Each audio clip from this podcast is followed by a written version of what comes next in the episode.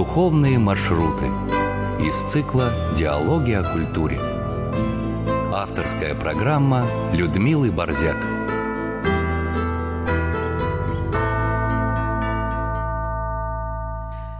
Режиссер программы Анна Тарасенкова. Здравствуйте, друзья! Сегодня первым духовным маршрутом нас с вами поведет Анна Афанасьева.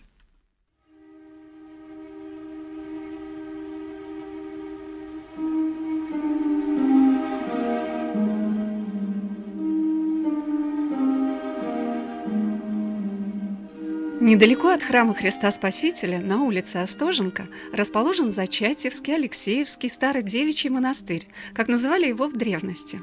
Это самая первая в Москве девичья обитель была основана святителем Алексием, митрополитом Московским и всея России чудотворцем по просьбе его сестер Иулянии и Евпраксии, желавших посвятить свою жизнь монашеству.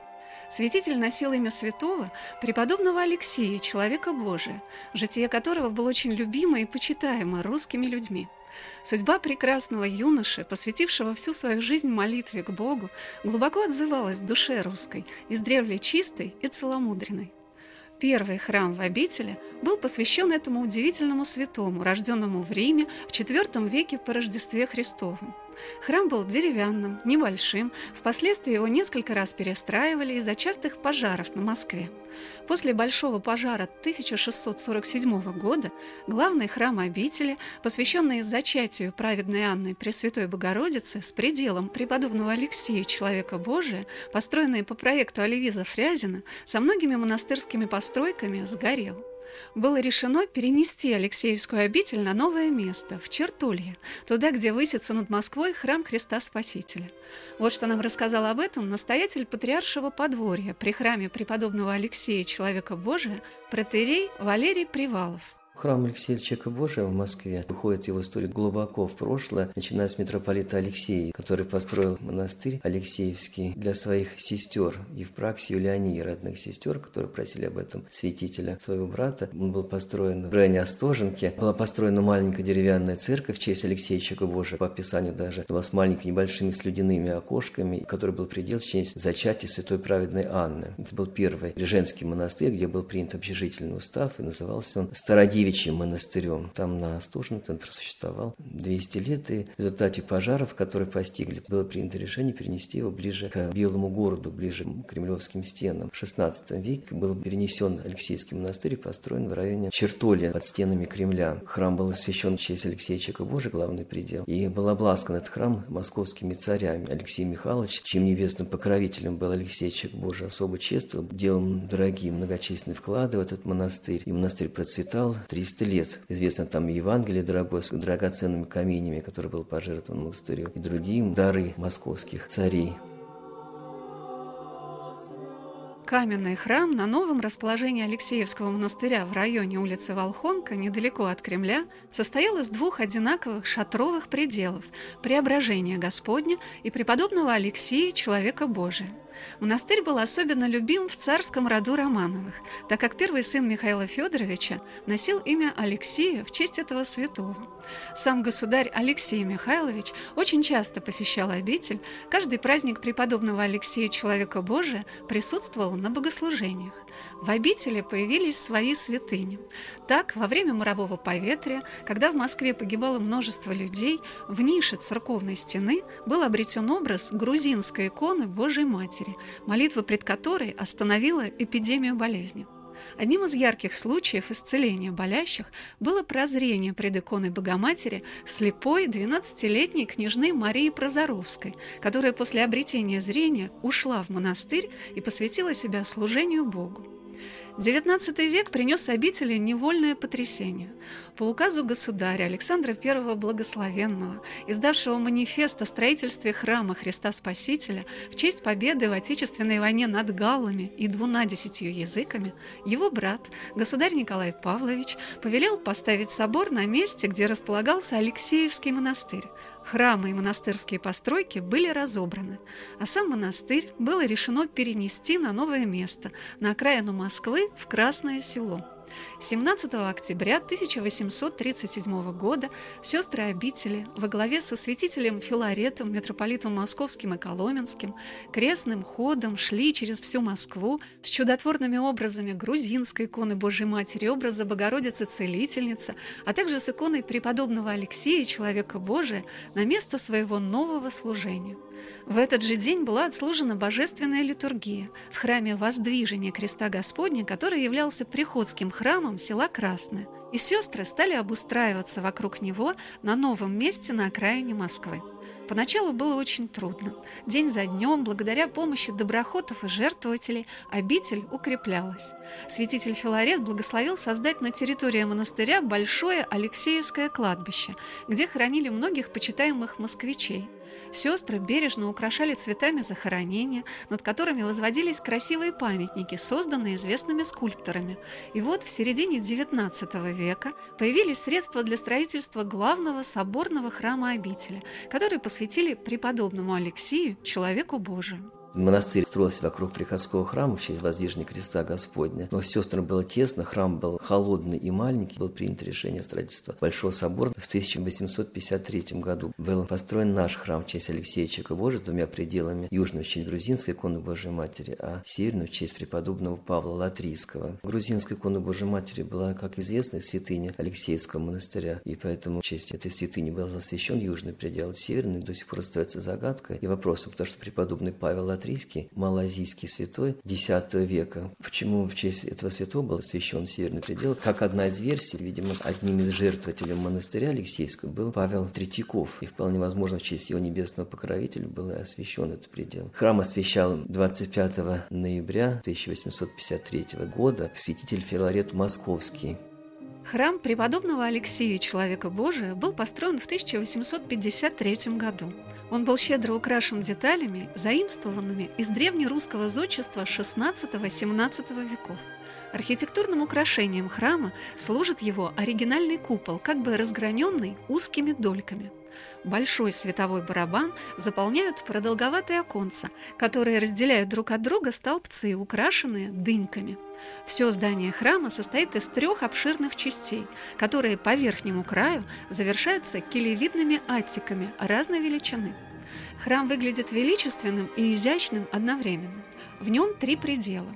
Главный посвящен преподобному Алексею Человеку Божию, южный – образу грузинской иконы Божьей Матери и северный – преподобному Павлу Латрийскому, святому X века, посвятившему свою жизнь устроению иноческих обитель, большому молитвеннику и подвижнику, к которому обращались византийские императоры.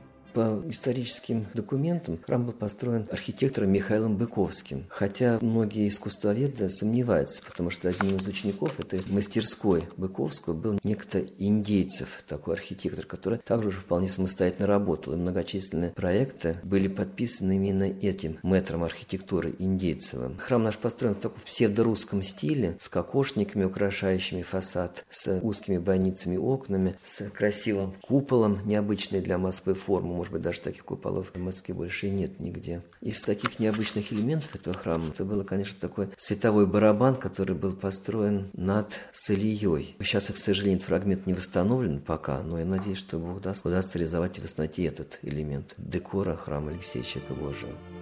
Храм преподобного Алексея Человека Божия был закрыт в 1930 году. Его перестроили в Дом пионеров, а на территории разоренного кладбища был разбит пионерский парк. В 80-е годы Алексеевский монастырь был разделен эстакадой третьего транспортного кольца. Но никакие перемены не могли истребить из этих мест молитву. Это и молитвы всех тех, кто подвязался в монастыре, и тех сестер обители, которые пострадали в годы гонения от рук безбожников. Это и молитва святого покровителя храма, преподобного Алексея, человека Божия. Вот что сказал об этом протерей Валерий Привалов. Есть такая история, которая никак исторически не подтверждена, никаких письменных свидетельств этого нет, но которая передается из уст уста уже многие десятилетия, о том, что уже в годины советские, когда чекисты пришли закрывать храм Алексея Чека Божия, здесь служил некий протерей Николай. И когда чекисты пришли закрывать, и уже, собственно говоря, готовились к закрытию храма, вдруг отец Николай вспомнил о том, что он забыл что-то в алтаре и попросил вернуться. И пробовал в алтаре больше времени, чем предполагалось, минут 15, когда он вышел, и что уже раз рассказывал близкому духовному чаду о том, что когда он вошел в алтарь, то увидел в алтаре стоящего человека со сложенными на груди руками в таком белом одеянии, как изображает Алексей Божий на иконах. Алексей Божий ему сказал, что не бойся, я хозяин этого места, Алексей Божий. Что еще сказал Алексей Божий отцу Николаю, осталось неизвестным, но вместе с тем такое предание сохранилось и до сих пор бытует, что хозяин этого места Алексей Божий, и он никуда не покидал, стоит и молится здесь, и поэтому, конечно, всякий раз входя в алтарь, всякий раз совершая литургии, молясь пред престолом Божьим в этом храме, конечно, испытываешь некий трепет, что чувствуешь, что ты, конечно, не то, что не один на один с Господом Богом, но рядом с тобой стоит еще этот великий праведник земли римской и, собственно, земли русской. Жизнь преподобного Алексея, человека Божия, удивительна высотой своего самоотречения. Сын благочестивых, знатных родителей, получивший прекрасное воспитание, он оставляет семью и юную супругу в день своей свадьбы и уходит в неведомый путь. Его отец, римский вельможа Ефимиан и мать Аглаида не имели детей, и Алексей, долгожданный ребенок, рос в своем доме в атмосфере любви и молитвы, отличаясь тонкими, кроткими чувствами и возвышенными мыслями. В юности ради смирения плоти он начал носить власеницу. Родители, желая для сына земного счастья, решают его женить. Венчание совершилось в церкви святого мученика Ванифатия на Вентинском холме в Риме. После свадебного пира, войдя в комнату, где ждала его супруга, он вручил ей кольцо и пояс и, собравшись, вышел из дома, сел на корабль и отправился в Эдессу, туда, где находился образ Спаса Нерукотворного.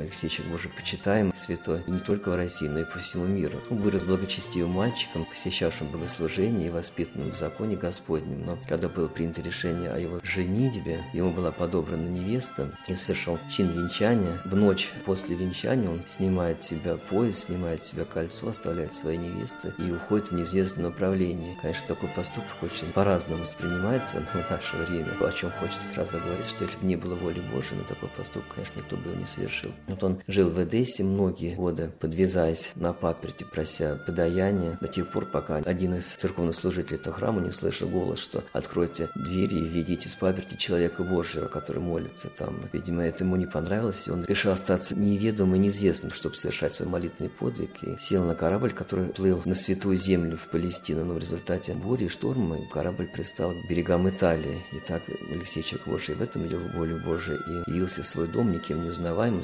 изможденным лицом, даже неузнаваемым родителям и невесты, которые горько оплакивали его исчезновение. Когда святой Алексей вернулся в Рим, как странник, он попросился в дом своего отца Ефимиана. Он жил в коморке сторожа, денно и ночно молясь Богу.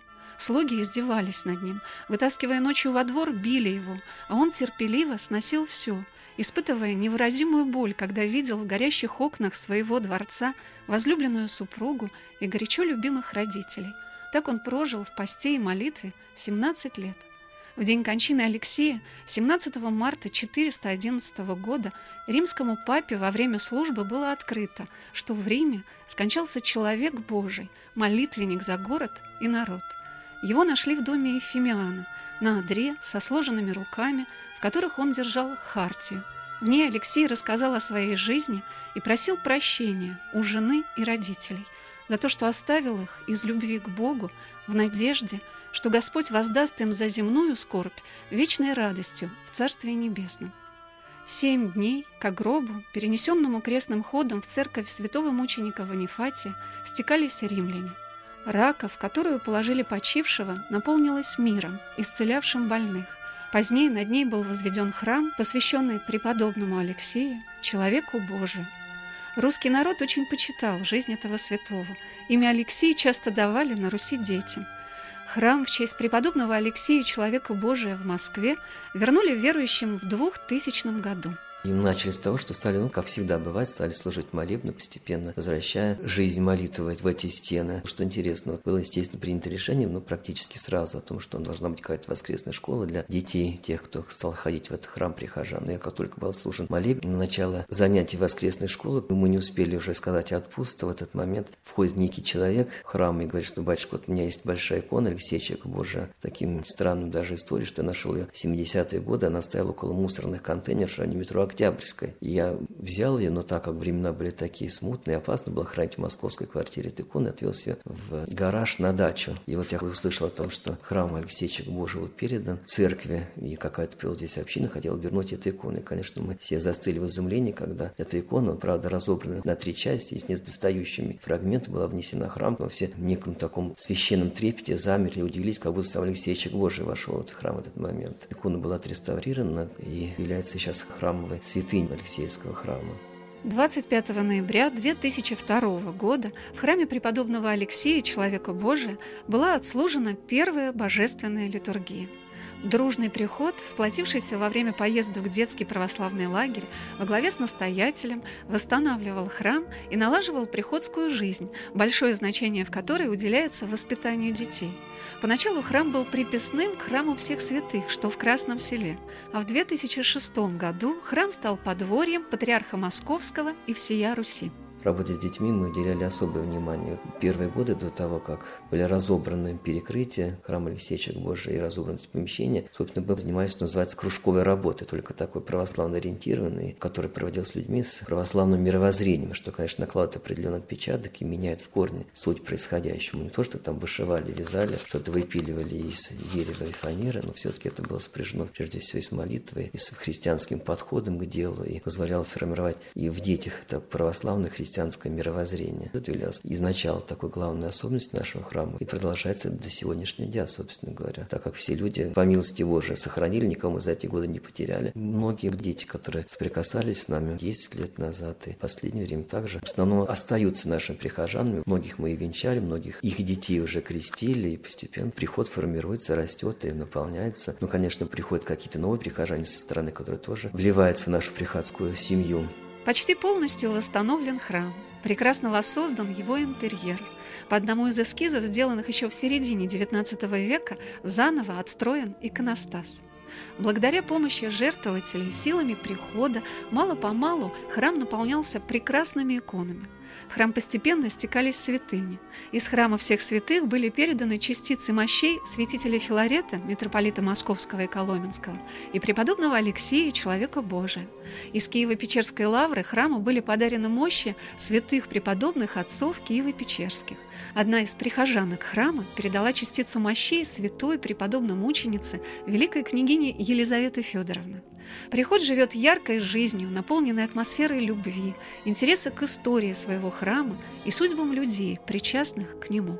Но, наверное, вот главное это то, что является основной чертой нашего прихода. И мне бы хотелось, чтобы, наверное, так и было, это какая-то семейственность. Все-таки их приход – это просто где люди пришли, собрались, помолились и разошлись, занимаясь своим делом, а то, что все-таки это приходская семья, где всем важно, как живут те, кто рядом с ней молится, какие у них беды и проблемы, чем можно помочь друг другу, оказать заботу, помощь, поддержку. Это все-таки важно, чтобы люди не были одиноки, брошены. Вот и приходская семья – это действительно семья в полном смысле этого слова. Мне бы хотелось думать, что это так и мы регулярно ходим. Есть Красносельский центр социального обслуживания, где мы курируем бабушек и регулярно проводим с ними встречи, приглашаем их в наш храм и собираем какие-то подарки. Наши прихожане недавно на крещение Господне развозили тем бабушкам, которые не могут сами уже ходить, домой крещенскую воду и разводили подарки на Рождество. Нашими соседями через дорогу является библиотека номер 11 имени Антуана де Сент-Экзюпери, называется она теперь. И мы там регулярно вместе с ним проводим концерты, встречи, рождественские, новогодние елки. Регулярно регулярные концерты проводим, куда приглашаем не только наших прихожан, но и всех детей из малообеспеченных семей, из социально неустроенных семей нашего Красносельского района. При великом освящении храма в престол была заложена частица мощей священномученика Иоанна, архиепископа Рижского. В храме служит самолебное образу грузинской иконы Божьей Матери и преподобному Алексею, человеку Божию, который почитался на Руси как молитвенник о семейном благополучии и счастливом супружестве память этого великого святого православная церковь празднует 30 марта по новому стилю. Риме есть такая традиция. Знаете, всегда молодожены посещают какие-то особые места в день своей росписи, день своего венчания. Значимые и знаковые, как сейчас говорят, места какие-то. В Москве известно всем, куда ездят на Воробьевы горы. Так вот, в Риме удивительным образом многие молодые пары после венчания, они едут на Вентинский холм в храм Алексея Чика Божия, чтобы просить этого угодника Божия о верности и благополучии в семейной жизни. С одной стороны, это кажется странным, правда, ведь человек, который в первый день своей семейной жизни после венчания оставил свою семью и исчез на долгие почти четыре десятка лет, и к нему едут, но это уже утвержденная многими десятилетиями традиция в Риме. И, с одной стороны, странно, с другой стороны, что это тоже ведь верность. Это его невеста, тут ждала все эти годы его, хоть и безутешно оплакивая, считаю потерянным и исчезнувшим, но вместе с тем это верность Алексеевича Божия, верность прежде всего воли Божией, а это главное, наверное, в браке все-таки, правда, ведь не то, что делать, что мы хотим, что нам нравится или как нам кажется правильно, все-таки, чтобы делать так, как велит Господь. Потому что когда Господь с нами, когда Он нас ведет за руку по этой жизни, то всегда мы приходим к полноте, к блаженству и к радости, к гармонии с самим собой, с окружающим миром и с Господом Богом. Что найти является цель, наверное, смыслом нашей жизни, без чего невозможно ни одна и счастливая семейная жизнь. Если бы такая традиция посещения молодоженов установилась в бои в Москве, я был бы, наверное, тоже очень рад. Потому что Алексей Чек Божий действительно, без преувеличения, можно сказать, что является покровителем брака православного. Милости просим молодоженов под молитвенный покров покровителя православной семьи Алексея Чека Божия. О храме преподобного Алексея, человека Божия, подворье патриарха Московского и всея Руси вам рассказали его настоятель, протеерей Валерий Привалов и Анна Афанасьева.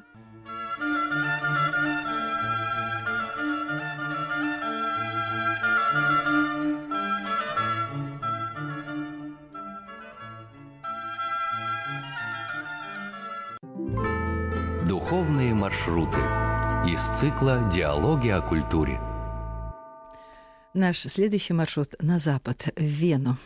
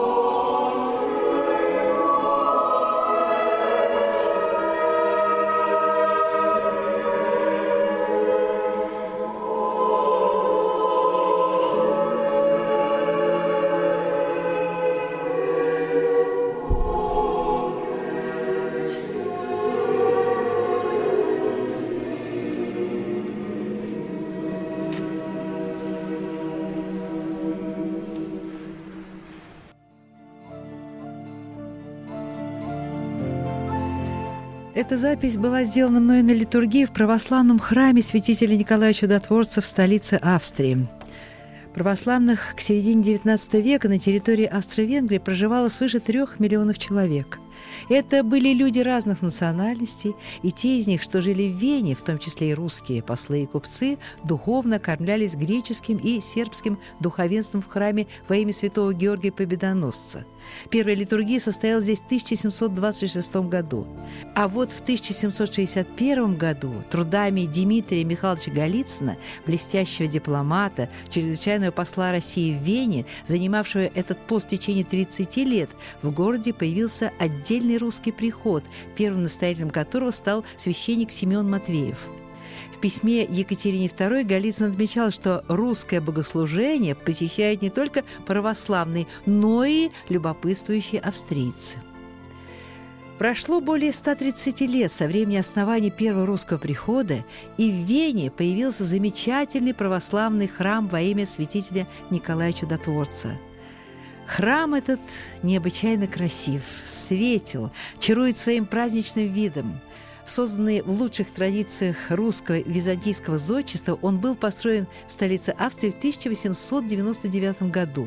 Отцом идеи был протеерей Михаил Раевский, настоятель Венской церкви с 1842 по 1884 год. На средства им собранные была построена кладбищенская церковь во имя православного Лазаря – но, к сожалению, смерть его в 1884 году не позволила ему увидеть исполнение замыслов по строительству храма святителя Николая. В 1885 году настоятелем посольской церкви был назначен протеерей Александр Николаевский, которому удалось осуществить мечту Михаила Раевского – Посол России князь Алексей Борисович Лобанов-Ростовский поддержал идею строительства храма на территории около посольства. Император Александр III одобрил строительство и лично пожертвовал 200 тысяч рублей. Закладка собора, которому судьба определила миссию стать кафедральным, состоялась 3 октября 1893 года.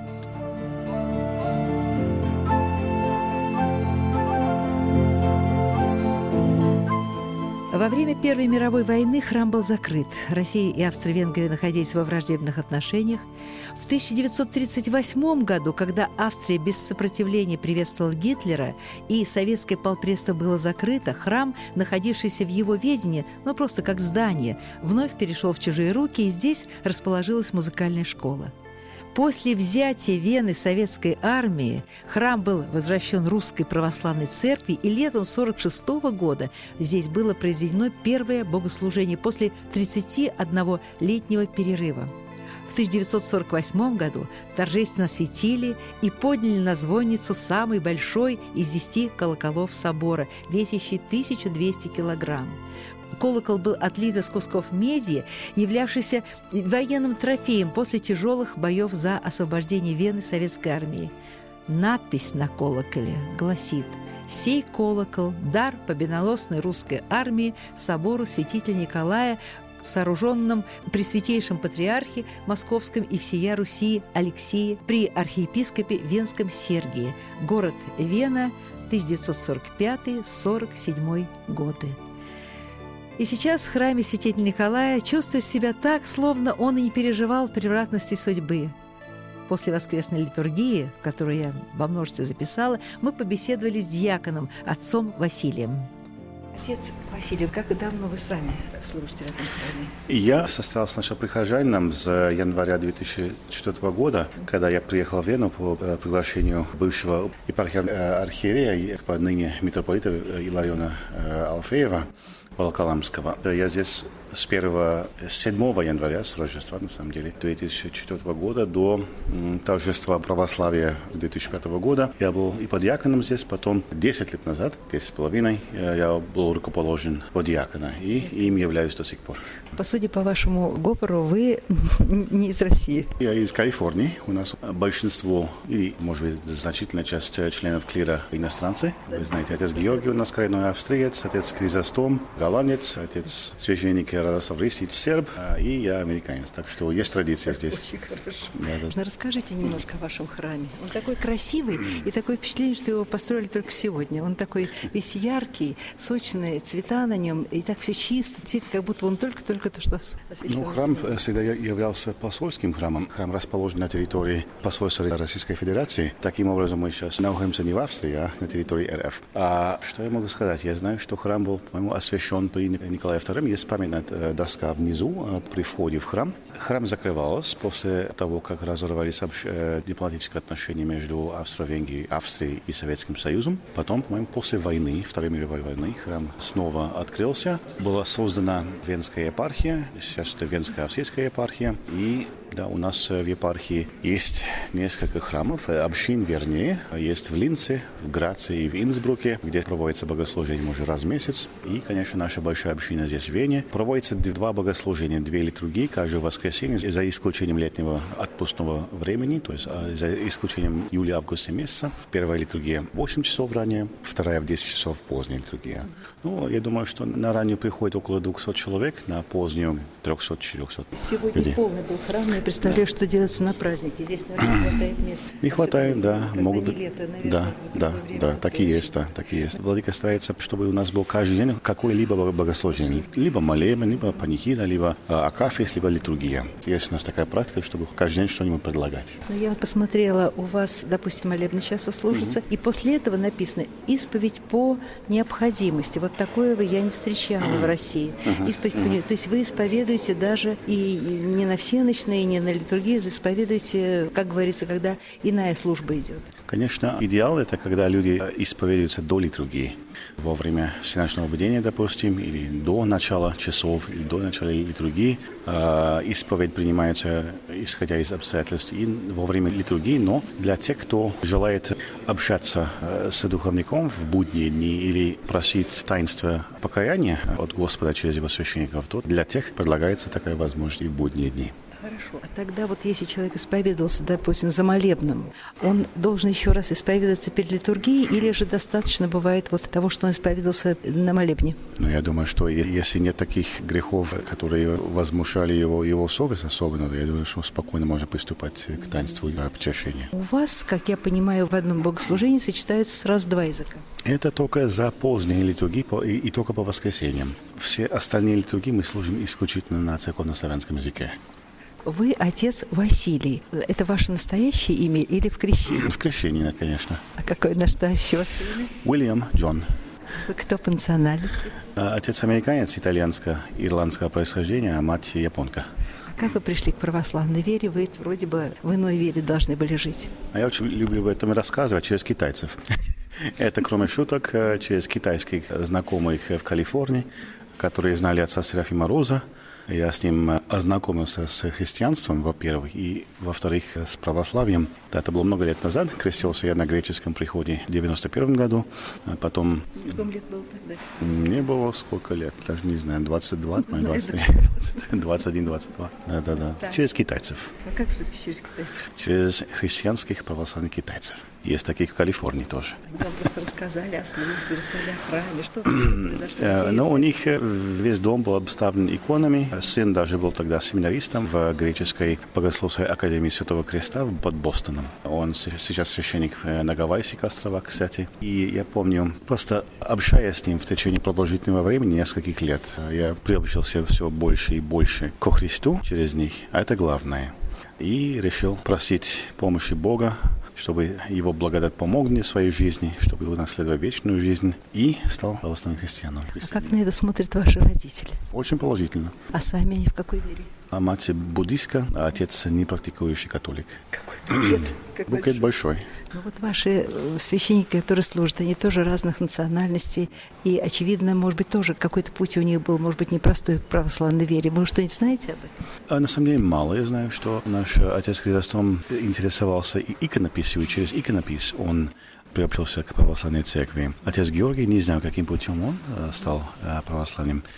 Мне сказали, что отец Родослав, он был буквально с такого совсем юного возраста здесь, посещал мальчиком. Это у всех какая-то интересная судьба. Вот то все вот люди, которые здесь служат, они, как бы сказать, ну это вот путь. Ну, путь сознательный, очень сознательный, потому что э, отец Хризостом мог бы оставаться голландским католиком, я мог бы оставаться просто обычным калифорнийцем на доске для серферов, а, но серфинг я еще люблю, но э, тоже Христа полюбил и это главное. А как ваше вот ощущение этого самого храма? Это настоящая, настоящая жемчужина храмового зодчества русского. И, на мой взгляд, не только на мой взгляд, они есть действительно самых красивых православных церквей русской традиции за пределами России. И просто есть большая честь есть иметь возможность служить. Но вернемся еще к языкам. Вот у вас э, идет на немецком и на церковнославянском языке. А скажите, пожалуйста, кто здесь у вас, что здесь перемешано? Я разговаривала с одной сейчас прихожанкой, она из Молдовы приехала. Потом еще один ваш прихожанин, он приехал, тоже из бывшей Советской Республики. Немножечко состав такой национальный. Четких данных не могу давать, но мне кажется, у нас может быть одна треть русских, э, может быть, треть из Украины, остальные это молдаване, выходцы из Беларуси и очень незначительное количество австрийцев здесь. Но, тем не менее, все-таки немецкий язык звучит в службе. Христос есть свет для откровения языков, в том числе и для австрийцев, для всех нас. И славяне бы просветились в свое время, и надеемся, те, кто будет э, приходить к нам, тоже будут просвещаться Христовым светом.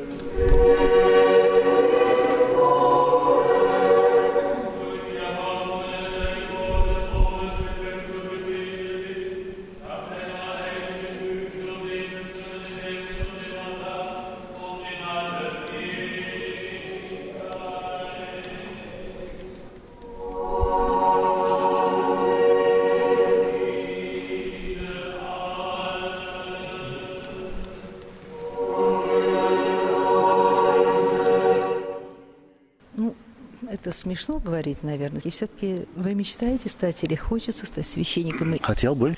Может, Господь как-то устроить устроит, свое время, когда ему угодно. Он знает, когда лучше. Ну и смиримся и э, с благодарностью будем служить дальше в диаконском чине. Сейчас последний. Я отца Василия не стала, вашего тезку, не стала мучить. Они поехали, как я понимаю, то ли в больницу, то ли еще куда-то. Вот это вот еще два слова, может быть, об этой деятельности храма. Да, есть регулярные литургии здесь э, в тюрьмах э, Вены. И, кроме того, есть один священник здесь, э, Ирей Василий Толстунов. Он ездит каждое воскресенье после литургии здесь в детскую больницу Святой Анны, где лечатся дети с онкологическими заболеваниями. Э, их причащает, их духовно тешает, поднимает и э, кое-кого сопровождает на путь к э, выздоровлению и кое-кого в путь вечности.